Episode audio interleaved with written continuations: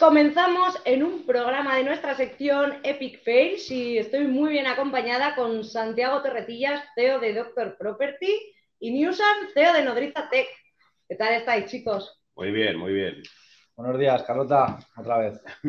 ¿Estáis listos para hablar sobre reuniones y todo lo que entrañan? Lo que más, lo que más me gusta, las reuniones. Creo que hay un tema con, con mucha chicha aquí. Bueno, y para vosotros oyentes, lo primero, gracias por escucharnos. Ya sabéis que si os gusta el podcast, darle a like y cualquier duda, sugerencia o propuesta que tengáis, escribidla en comentarios que nos gusta mucho esa interacción y poder dar respuesta rápida. De- des- desnudando nodrízate. Sí. Hay, hay que hacer desnudismo empresarial. Nudismo. O sea, eso. nudismo, hay que hacer. No nudismo desnudismo. Desnudismo no existe. Desnudismo sería vestirse, ¿no? Eso es. Teóricamente. Si no es como el Instagram, ¿no? Que parece que todo es perfecto, que todo es maravilloso, que, que vida más feliz, entonces está bien de vez en cuando, ¿no? Nudismo empresarial. La sección nudismo. Esta puede ser la sección nudismo Nudismo empresarial. empresarial. Desnudismo, eh, María, desnudismo. Sí, es que mola más. Bueno, Bueno, pues vamos a desnudarnos. Venga, Empezamos con aprendizajes. venga. Pablo, ¿are you ready? Eh, el aprendizaje mío de esta semana es que de vez en cuando hay que bajar al barro a nivel operacional. Eh, lo que se dice muchas veces de que a veces lo hacen en algunas empresas de cambiar de puesto eh, para que unos puestos, bueno, la, la eterna guerra entre administración y ventas, ¿no? Que siempre ha habido en todas las empresas, pues para empatizar y tal, muy bien. Pero yo te diría que de vez en cuando un CEO o un jefe de equipo tiene que bajar a hacer el trabajo de otras personas. Lo hablábamos en el otro podcast de que cuando te vas de vacaciones hay veces que surgen muchas cosas porque tienes que hacer el trabajo de otros compañeros. Eh, pero yo creo que eso tiene que ser como algo que se haga de vez en cuando. O sea, todos los meses decir, pues un día lo voy a gastar en bajar a nivel operacional, a ver cómo se hacen las cosas, a ver cómo son las comunicaciones entre compañeros, porque de repente descubres mogollón de cosas que se pueden optimizar, bueno, interrupciones sobre todo. De repente te das cuenta de que la gente se está saltando los procesos y, por ejemplo, ventas escribe directamente a recursos humanos para preguntarle una cosa, o ventas o otro departamento escribe a laboral porque tiene dudas de no sé qué, y resulta que eso está pues en un manual donde pueden consultarlo, las respuestas, pero la gente de repente te das cuenta que esos procesos se rompen. Lo que digo muchas veces es que las empresas hay que se rompen todos los días y hay que volver a construirlas todos los días. Y, y eso solo se descubre cuando bajas al barro. Entonces, yo esta semana que he bajado al barro a nivel operacional, giro así porque estamos los tres en la misma sala. ¿eh? No si me veis que estoy hablando con el cristal, es que está. Que estamos a, a 30 centímetros cada uno. Exacto. Exacto. Entonces, yo creo que un poco eso. Eh, bajar al barro de vez en cuando para, para porque se solventan muchos errores y sobre todo de procesos. Vale. Pues buen aprendizaje, ¿eh? Santi. Es un, buen, es un buen aprendizaje. Yo tendría que hacer el contrario, el subir del barro. Porque vivo, vivo en el barrio y de vez en cuando también, también hay que verlo desde, desde otra perspectiva. Pues yo mi aprendizaje de esta semana eh, va por otra, otra pata de la mentalidad que, que es la asertividad. Pues al final eh, hablamos muchas veces de la asertividad, de decir las cosas tal y como son, con respeto, etcétera, pero muchas veces eh, olvidamos el porqué, el porqué de decir las cosas con, con ese respeto. Yo creo que la asertividad tiene que ser bidireccional. Entonces, en este caso, eh, yo esta semana he practicado mucho el decirle a todo mi equipo la verdad, cómo es, sin paños calientes, el, el qué mejorar, cómo mejorar, porque al final, si no te estoy contando la verdad, si no te estoy diciendo algo por no hacerte daño o, por, o porque te puede hundir, la verdad a veces te puede hundir, pero la realidad es que la verdad nunca te debería hundir, sino que te debería de motivar para, para crecer y, y llegar más alto. Y digo bidireccional porque también creo que a los líderes nos viene bien que nos digan las cosas, porque a veces podemos pensar que decimos algo de la mejor manera posible o de la mejor o de la forma más constructiva posible y, y nuestros equipos creo que tienen muchísimo que, que enseñarnos y, y, tenemos mucho que aprender de, de esa bidireccional de la, de la asertividad. ¿Y has visto que también haya sido al revés? ¿Tu equipo Sí. también haya sido más asertivo contigo? Sí, lo he pedido. Al final, es que no- cuando no lo son tienes que pedirlo.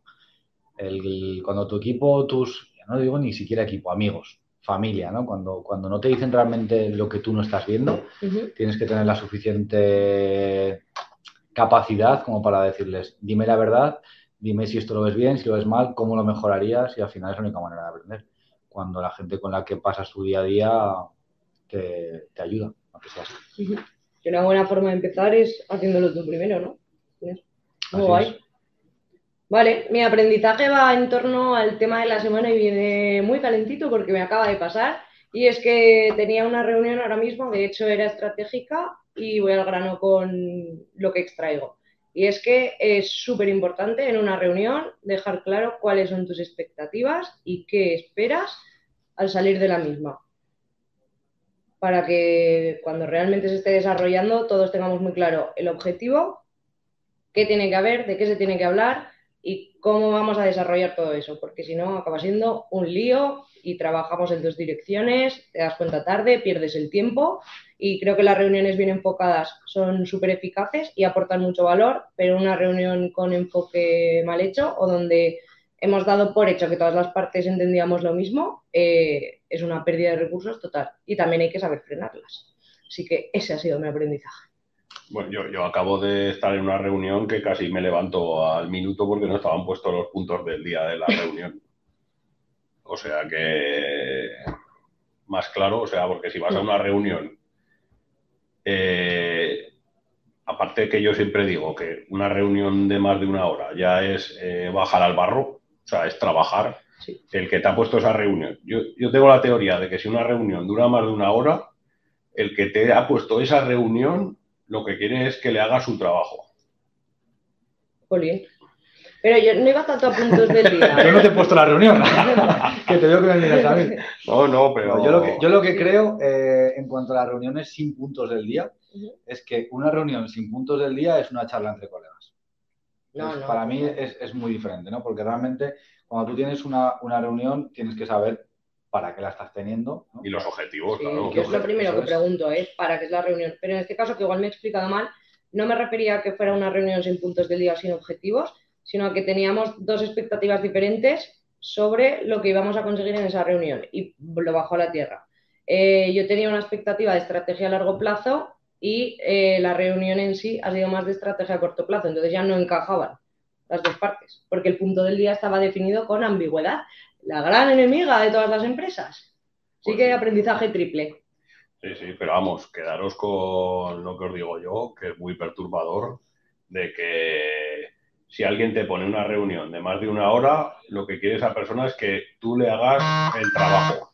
O sea, de repente acabas eh, haciendo algo entre los dos y realmente una reunión tiene que ser o para informar o si no, no es una reunión, es un, eh, has bloqueado un tiempo para trabajar en un proyecto o para decidir algo o tal, pero una reunión normalmente tiene que ser eh, corta, porque normalmente son informativas. ¿Qué entendemos por reunión corta? ¿Cuál es el tiempo más o menos que deberíamos establecer como básico? nosotros, por ejemplo, todas las reuniones que hacemos suelen durar unos 20 minutos. Pues para mí depende de la periodicidad. Explícame. No es igual una reunión, lo que llamamos W, semanal, lo que llamamos un daily o lo que llamamos una M. No, tiene absolutamente nada que ver.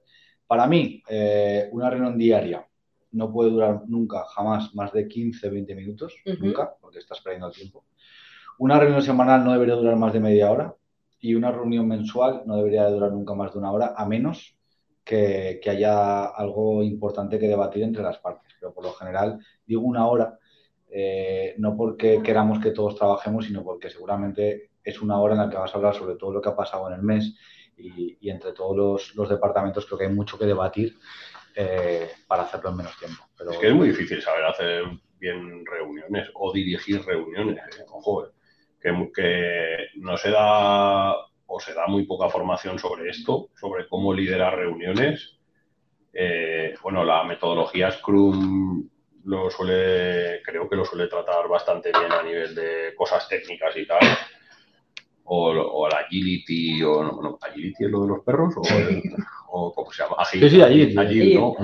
Agility. bueno, eso. Pero, pero yo creo que hay gente que tiene que saber hacer en todos los equipos buenas reuniones. Bueno, los CEOs y los jefes de, y los managers, eso sin, sin lugar a duda.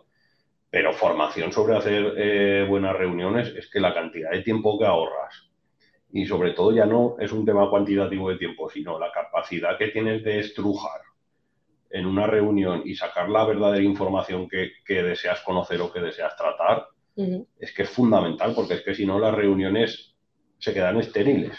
O sea, yo me canso de ir a reuniones que son completamente estériles porque la propia persona que le ha puesto la reunión es que no sabe ni para qué la ha puesto, ¿no? Ni, ni, ya no los puntos del día ni los objetivos, sino que muchas veces se ponen las reuniones en piloto automático. Oye, una reunión, una reunión para qué. O sea, hay muchas veces que las reuniones ya se pueden quitar diciendo, oye, decídela tú. O sea, que para tomar una decisión, decídelo tú, si es tu responsabilidad, si, si, si, si, esa decisión la tienes que tomar tú. O sea, porque si no acabas por lo que ha dicho Santi, o sea, o bajando al barro demasiado, ¿no? Eh, y, y, se te consume el tiempo en gente que tienes en tu equipo que no está sabiendo asumir esas responsabilidades y no está sabiendo tomar tomar esas decisiones que entran dentro de su responsabilidad y acabas viviendo en una reunión. Nos ha pasado, nos ha pasado nunca. Hay una frase que yo odio, no sé, seguro que os ha pasado. O sea, es una cosa que me saca de mis casillas. Es cuando estás en una reunión y de repente alguien dice, vale, ok, hacemos una reunión y lo hablamos. Pero no estamos ya en una. O sea, en serio, de verdad tenemos que hacer una reunión para una parte de la reunión y eso no deja de ser, pues que a lo mejor el enfoque que le hemos puesto eh, pues no será adecuado. Está claro, al final lo que está diciendo Pablo, eh, llevar una reunión. pues yo no estoy de acuerdo al 100% con lo que acabas de decir, ¿eh? porque por ejemplo sí que he estado en varias reuniones, imagínate que estamos cinco personas. No me mires amenazante, Santi. Estamos eh, cinco personas, por ejemplo, y empieza a salir un tema entre dos personas. Pues en lugar de hacer perder el tiempo a las otras tres, creo que tiene mucho más sentido que hagan una reunión aparte esas dos y luego ya trasladen la decisión a las cinco. Es que luego también hay otro tema que es que hay personas que son especialistas en reventar reuniones. ¿Sabes? O sea, que, que de repente empiezan a contarte su vida en una reunión o cuando tienen que participar en algo cambian de tema y se van a otra cosa o se empiezan a enrollar que dices por favor que acabe ya la película eh, y, eso son, hay muchos perfiles dentro de las empresas que, son especialistas en dinamitar las reuniones y tú vas con un foco total a decidir algo y tienes que estar todo el rato diciendo por favor al tema, por favor al tema, por favor al tema y, acabas que dices, pero, pero... Auténticos boina verdes en, dinamitar. Oye, voy a hacer un poco de entrevistadora. Eh, la, reunión más rara que habéis estado. Buah, yo muchas. Una que digáis, es que esta reunión... Mm, Hombre, a ver, a mí me pasa mucho cuando me llaman emprendedores y tal para que les eche una mano y eso, que básicamente las reuniones y yo entiendo que al, principio de cuando empiezas a emprender una empresa, pues estar un poco como que no tengas claro algunos conceptos, pero básicamente yo he estado en muchas reuniones que empieza la reunión que poco más que te, que, te dicen, oye, dime eh, cuál es el secreto para pa, triunfar, ¿no? Y dices, pero, o sea, es que, o sea, ni aunque tuviera tres meses para pa ocho horas al día contigo, Mm, te lo podría decir, ¿no? Y, hay reuniones que empiezas, yo por eso siempre, eh, cuando alguien me escribe por LinkedIn o emprendedores o lo que sea, yo sí pongo reuniones, eh, lo primero que le digo es que para qué, para qué quiere que nos sentemos, o sea, cuál es el objetivo o, que, sobre todo pregunto qué esperan de mí. O sea, pero qué esperáis de mí, porque de repente me ha pasado de gente que básicamente querían que yo trabajara gratis para ellos, me ha pasado de gente que, tenía que mentorizarlos porque, porque sí, ¿sabes? Porque lo habían decidido ellos, ¿sabes? Y, cosas, mal. y cosas así como un poco surrealistas, que en parte lo entiendo porque igual son gente que no tienen experiencia y tal, pero por eso yo siempre en muchas reuniones, ¿no? Porque hay mucha gente que, que te escribe con la esperanza de que le vas a solucionar sus problemas y tú no eres Jesucristo, pues te voy a decir, te voy a decir una cosa que, dice un, que me dijo un día un amigo mío, que creo que te va a servir para, toda esa gente que te pide cómo triunfar en la vida. Para triunfar en la vida solo necesitas dos cosas. Alguien que tenga un cuadro muy caro y alguien que sepa dibujar muy bien. Lo dijo un día alguien y me hizo muchísima gracia. Pues, tienes razón, es una buena forma de, triunfar en la vida. Pero, pero sobre todo eso, o sea, yo, yo siempre pregunto eh, que, es, o sea, con gente que no me conoce de nada, que no es en el entorno laboral, o sea, es en el entorno laboral, pero fuera del trabajo de la empresa, eh, que, esperan de mí en esa reunión. O sea, es lo primero que pregunto, porque si no hay veces que esto, estamos media hora hablando y llega un momento que digo, pero, pero, ¿qué hago en esta reunión? O sea, ¿qué queréis de mí? O sea, ¿queréis que os ayude? ¿Queréis que invierta? ¿Queréis que, no sé, o sea, queréis contratarnos? ¿Queréis comprar que, lo que vendemos? Porque no, no lo entiendo, ¿no? Entonces, para eliminar ese tipo de ambigüedades, lo primero, igual que hemos dicho que en las reuniones hay que llevar los puntos del día y los objetivos de esa reunión con gente que no te conoce, lo primero, bueno, eh, ¿qué, qué, creéis que os puedo aportar o que, cuál es el objetivo de esta reunión? Total. Yo creo que random o rarísimas y como tal no he tenido, pero de las que sí que al principio resultan un poco incómodas y luego les coges el gusto, que son las que empiezan a surgir chispas cuando estás debatiendo sobre algo o tienes que pensar y hay objetivos encontrados, a mí esas me flipan, porque llegas al final a conclusiones súper buenas, siempre con educación y respeto, ¿eh? no digo pelear ahí, batallar, pero bueno, al final yo creo que cuando surgen debates sobre cosas que alguien da por hecho, es la leche, porque al final puedes reorientar la estrategia, surgen nuevas ideas y eso, siempre que se haga con educación, yo creo que aportan mucho. Y, y luego hay otra cosa que yo ya no paso por ahí, y es eh, reunirme con gente, ya sea para debatir sobre algo, sobre un proyecto, sobre eh, que entran a las reuniones con unos escudos. Que además lo hablábamos en el primer podcast, en el de cero escudos, cero victimismo y cero, excusas. O sea, hay gente que entra a reuniones que es que cada frase que dices te la rebate. Oye, pues podríamos hacer esto. No, pero es que esto ya lo hicimos pero podemos hacer esto. No, porque. Eh, y, es como que, está, o sea, y, es imposible trabajar con gente así que en, reuniones, aparte porque las dinamitan, es porque porque tienes ganas de cogerlos del cuello.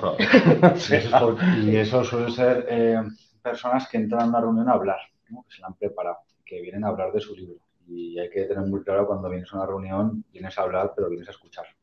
Si no, no te reúnes, ¿no? Si no, si vas a hablar tú solo, pues mándale un vídeo tú hablando y el resto que te escuchen. pero si te vas a reunir, pues bueno, tienes que estar dispuesto a escuchar cosas que te van a gustar, cosas que no, pero desde luego a escuchar a la gente con la que estás sentado. Y luego te quedas ya con lo que quieras, que lo digo muchas veces, o sea, hay muchas reuniones que yo tengo, que mi trabajo es decir, pues como has dicho tú, pues hay que ser asertivo y hay que decir las cosas claras. No vengo ni a escuchar excusas, ni, o sea, yo si entras a una reunión tienes que estar abierto a escuchar cosas que no te gusten, pero no a rebatirlas en el momento, porque igual no es el momento de rebatirlas, simplemente es el momento de escucharlas y ya está. O sea, quédate con lo que tú quieras. Yo te digo que yo creo que esto no se hace así, por esto, por esto, por esto. Luego tú haz lo que te dé la gana, pero, pero no me lo rebatas en el momento porque vas a conseguir que la próxima vez no, no te ayude o no te dé mi opinión, que es lo peor que puedes hacer cuando estás trabajando con, un, con colaboradores en reuniones, o sea, que, que, llegues a frustrar tanto a la otra persona que ya no vuelva a decir nunca nada más porque diga, que estoy, estoy hasta los cojones de, de, de, decir algo y que me rebatas absolutamente todo. O sea, eso emocionalmente desgasta mucho en las reuniones. Y tú, Santi, ya que has hecho la pregunta, es que te ha tenido que pasar algo súper jugoso, ¿no? No, a ver, sí, sí, sí, pero eh, a mí lo más raro que me ha pasado en la reunión fue entrar a una reunión que yo tenía anotada como un consejo para hablar de, bueno, pues digamos, de, proyecto de una empresa, ¿no? En español. Y cuando llegué a la reunión, estábamos hablando de ventas de otra empresa y en inglés. Entonces, un momentito bastante, bastante, sí, sí, me, senté, me quedé un poco como el alien, ¿no? Diciendo, uff, creo que, aquí nos hemos tropezado. Pero bueno, a veces también te, confundes con, los calendar y, el momento fue un poco, un poco curioso. Pero bueno, por eso que es muy importante ir, preparado. Hay, hay, reuniones y reuniones, pero hay que ir preparado. Y hay otra cosa que quería, que quería hablar de este tema acerca de reuniones, que es una cosa que creo que también eh, todos los que, que, nos vean, etcétera, eh, les habrá pasado y es más importante de lo que parece, y es la puntualidad. eh, agota mucho, ¿no? Cuando, y sobre todo ahora que estamos con muchísima reunión de videollamada, el, el citarte con 3-4 personas online a las 10 en punto. Uno aparece a las 10.02. Otro, oye, mm, se me ha retrasado 10.07. Y otro ni, ni dice nada y 10.08. Y tú tienes hasta las 10.30 para la reunión. Yo personalmente no sé vosotros qué opináis, pero soy de los que a las 10.08 se levanta y dice, bueno, lo siento muchísimo, pero... Yo, y tú. Yo a las 10.00 empiezo. El que esté bien y el que no. Yo también. Además, hace poco me pusieron una excusa, me dicen, no, pero es que llevo el reloj no sé qué. Digo, pero es que eso, eso ya no sirve. O sea, que todos los relojes digitales y, y todos los ordenadores y todo llevan la misma puta hora. Sabes que esa excusa ya no existe en el mundo actual. O sea, que los móviles ¿O vives en Canarias? llevan o- la misma hora, ¿sabes? Entonces, y, y yo, o sea, yo os dejo un minuto. Ahí uno, empiezo. Y, y una regla que escuché hace poquito es, lo que pasa que nosotros que trabajamos con Google Calendar no se puede, pero es poner las reuniones eh, con, con, por ejemplo, a las 10 y 3, ¿no? a las 10 y 2, porque la gente es más puntual. ¿Sabes? Sí, Si no- al final son trucos. pero, pero yo si a las 10 y 1 alguien no está, yo igual que Carlota, yo empiezo la reunión y si te la has perdido, luego no te quejes. Es que si no, yo creo que también cogemos el hábito de decir, ah, bueno, no pasa nada que me esperan. No, no. O sea, no nos hagas perder el tiempo a los demás. A las 10, pues a las 10. Yo para la puntualidad soy extremadamente rígido, seguramente. Alguna vez me lo habéis dicho incluso vosotros, soy extremadamente rígido. Entonces, a mí eso de que la gente llegue tarde no, no, es que no me quedo en la reunión. Yo no es que empiece, es que no la tengo. Si tenemos una reunión con tres personas y las tres son importantes, yo no voy a, a invertir en dos personas eh, diez minutos que no a invertir en la tercera. Ya tendremos otra. Y luego, muy importante, luego también eh, que nombrar a alguien en la reunión que haga un briefing de las cosas y que luego mande un correo a todos para, para que quede constancia de quién se encarga de cada tarea, cuándo la va a ejecutar, con qué deadline, porque si no ha habido muchas reuniones que se quedan en la ambigüedad y luego, ah, pero no te encargabas de hacerlo tú, pero esto no era... pa-". O sea, lo que ha dicho antes Carlota, la ambigüedad es el mayor enemigo de la empresa y tú tienes que tenerlo todo súper atado para que luego, para desactivar las excusas de tus colaboradores o, o de tus colaboradores o de la gente que tú estás liderando esa reunión, porque, porque si no, trabajar en equipo es imposible. Si tú tienes un deadline y lo fijas bien y luego mandas un correo con todas las tareas que se han quedado derivadas de la reunión, luego, luego no, no hay excusas. Al final es un seguimiento, ¿no? Si tú haces una reunión y no levantas un acta para saber qué puntos han hablado y a qué conclusiones habéis llegado, malamente puedes hacer un seguimiento de... Pero vamos, las empresas en general yo creo que perdemos muchísimo tiempo innecesario en reuniones. O sea, yo no sé qué tiempo, pero yo creo que nosotros estamos, estaremos entre un 15% o un 20% del tiempo que trabajamos reunidos. Todos, ¿eh? Todos. Cualquier perfil, ¿eh? Da igual que sean perfiles más técnicos, que, que líderes, que CEOs, que lo que sea. Bueno, los CEOs yo creo que mucho más, pero, pero yo creo que la, la reunitis debería de estar prohibida. en, no, bueno, prohibida no, pero en, en un 10%. En un 10% de tu tiempo. O sea, un 10% de tu tiempo tienes que estar reunido y un 90% tienes que estar produciendo. produciendo. Pero el líder siempre va a ser más, yo creo, ¿eh? Porque entre que tienes las reuniones con el equipo, ellos lo tienen una vez contigo, pero tú con cada uno ya es tiempo Más. que asume una persona. Tiene que ser más, estoy completamente Seguro. de acuerdo, pero tiene que haber un límite. O sea, ya ha tiene que haber. un límite. Ya ha habido semanas, o hay semanas, en ciertos momentos del año, en los que creo que el 50% de mi tiempo lo paso reunido. Y, y es imposible que en el otro 50% de mi tiempo sea capaz de trabajar lo suficiente como para generar otro 50% de reuniones. O sea, es que es completamente imposible. O sea, la- las cuentas no me salen. Entonces, ¿qué acabas haciendo? Pues cuatro horas de tu día las, las pasas reunido y otras ocho trabajando, con lo cual acabas haciendo 12. Y es porque has pasado cuatro eh, sin producir. Yo he pasado épocas del 100% reunido. Y si alguno quiere ver si esto es posible, que se venga en diciembre cuando hacemos los planes estratégicos sí. y podrá disfrutar de un maravilloso mes a gastos pagados de Este año no nos costará tanto No, yo creo que no. este año. Yo, Pero empezaba ya ya. tenemos la tralla. Yo creo que la formación, aunque saltemos de tema, ¿eh? pero la, la- la formación estratégica yo creo que al final es un, un aprendizaje que lo que hace cuatro años nos costaba un mes entero definir la estrategia. Ahora una semana. O un día o... Yo creo que ni una semana, o sea, yo creo que muchísimo menos, pero, pero porque ya tienes ahí un entrenamiento de que ya tienes muy claro y luego ya no solo tú, sino el, que marca la estrategia del CEO, que es el que se encarga de hacerla seguir, o sea, de hacer el seguimiento, sino que tu equipo también sabe hacer estrategia y falla mucho menos y tiene los conceptos mucho más claros y, y, seguramente eso afecte también las reuniones, que cuando tú tienes las cosas mucho más claras a nivel estratégico, luego no, no acabas hablando mal todo el puto día reunido. ¿sabes? Es difícil, ¿eh? Lo de recortar reuniones. Al principio seguramente será más necesario, ¿no? Porque cuando tienes que explicar un nuevo proceso, un nuevo procedimiento, una nueva formación, pues es más necesario. Y creo que de ahí la importancia, y voy a salir por otro tema, pero entrar en el mismo, de grabar ciertas reuniones. Es muy importante para no volver a tenerlas. Porque si, si la estoy teniendo para hablar de, yo qué sé, el desarrollo de una aplicación y, va a haber otra persona que se va a integrar, pues en lugar de montar otra reunión, invertir mi tiempo y el de esa persona, seguramente es mucho más interesante. Pero porque hay muchas reuniones que yo lo veo muchas veces que son como para solucionar fallos de comunicación.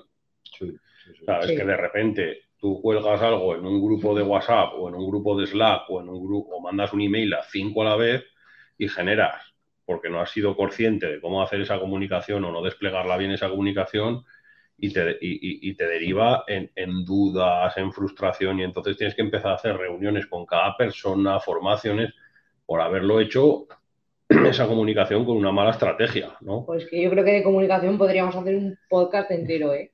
Además solo de Epic Fails, hilándolo. Pero diario, o sea, Epic Fails diarios, o sea, porque yo en comunicación veo fallos a diario eh, o sea, comunicación de, los líderes, eh, o sea, de los managers de los equipos, no comunicaciones a nivel globales de la empresa, sino ni externas ni internas, sino a nivel de micromanagement, o sea, decir, a ver, eh, voy a comunicar que vamos a sacar una promoción nueva en ventas y tengo un equipo de ocho personas y de repente, de repente la comunico mandando un email. Pues, pues eso, es, eso es una cagada como un piano porque porque no lo va a entender ni la mitad de la gente, la van a aplicar mal. La van a ver a tiempos diferentes, cada vez que alguien lo vea va a comentar. Te va a preguntar. o sea, y eso va a derivar en más reuniones, reuniones que no aportan absolutamente ningún valor, bueno, un montón de cosas. Total. Oye, por recopilar, porque este contenido me parece súper interesante y también ayer que estuve subiéndolo a historias de Instagram salieron cosas chulas y me gustaría recopilarlo para mandarlo en la newsletter, mandarlo, que se me echó ahí grande la palabra. Voy a poner el enlace en comentarios también, pero por así decirlo, para que una reunión sea 100% efectiva, ¿cómo debería ser? ¿Cuánto debería durar? Vamos a establecer un poco todo lo que hemos hablado. Pues, por ejemplo, que haya un responsable que se encarga de moderarla. Duración máxima, depende de la reunión y de la periodicidad, ¿no? Pero diaria, no más de 15 minutos. Semanal, no más de media hora las mensuales una hora, ¿algo más de duraciones? ¿Se os ocurra? Por ejemplo, la de líderes nos dura la anual. Yo, por ejemplo, la anual de ventas eh, estoy un día entero. Pero claro, no, es una, no es una reunión al uso. Estamos hablando de que hablamos de lo que ha pasado durante el año. Pero tampoco es un debate, o sea, es una comunicación completamente unidireccional. Eso sí. En la reunión de ventas del año, al final es dar datos, objetivos, etcétera. ¿Se considera reunión? Al final lo es, ¿no? Pero. Reforzar el mensaje. Eso es. Yo me quedaría con esas tres, con la, con la diaria, la semanal y la mensual, ¿no? Creo que sería lo que para mí sería reunión. Nosotros tenemos la reunión de todos los líderes de departamento, que parece que somos 37 líderes de departamento, managers, que le llamáis en la mayoría de las empresas, nosotros le llamamos líderes. eh, ¿Qué creéis que, por ejemplo, la reunión de líderes que tenemos la semana que viene, que dura cinco horas, porque lo sepáis, y, vienen todos los jefes de equipo de toda España y tal, ¿qué, objetivos creéis que hay que tener en esa reunión? Para mí un objetivo... Siempre las preguntas fáciles. Para mí uno de los objetivos que sé que va a haber en esa reunión, sobre todo claro, y creo que, no sé si va a ser el más importante, pero creo que uno tiene que ser la motivación. Para mí es muy importante que, que uno de los objetivos de esa reunión de cinco horas con todos los líderes del grupo sea la motivación. Para mí, alineación. Con la estrategia. Sí, entre nosotros. Pero ¿cómo?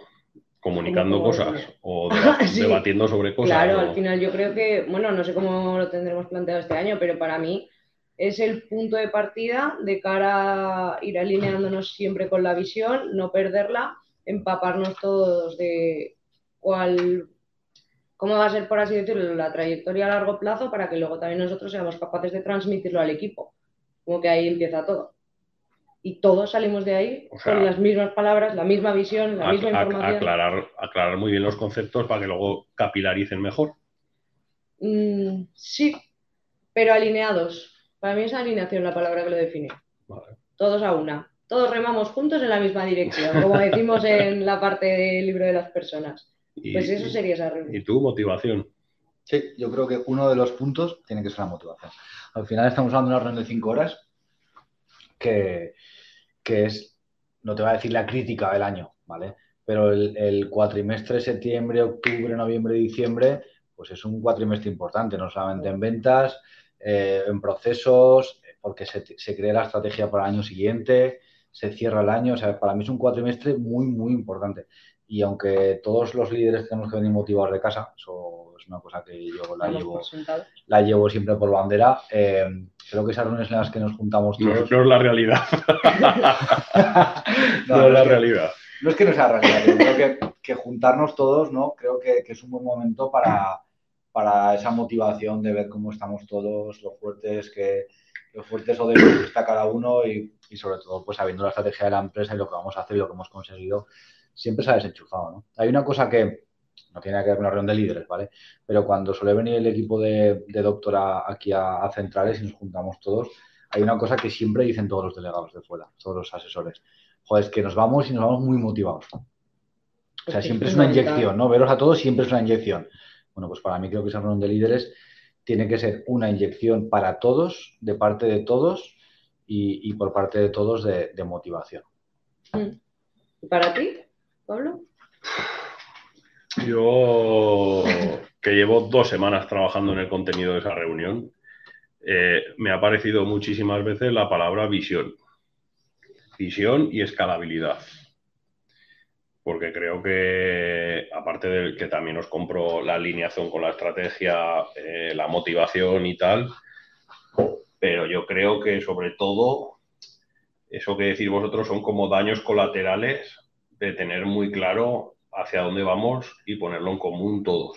¿sabes? O sea, creo que de esa reunión eh, tenemos que salir todos, de cada una de las 37 personas que gestiona equipos, con los conceptos muy claros de qué es lo que queremos ser a mínimo a tres años vista, para que luego se pueda dar esa motivación y se pueda dar esa alineación con el resto de cosas pero sobre todo que tengamos claro porque esto es como hemos dicho en otros podcasts que cuando eh, todas las preguntas de una empresa se tienen que responder con la misión y con la visión, ¿vale?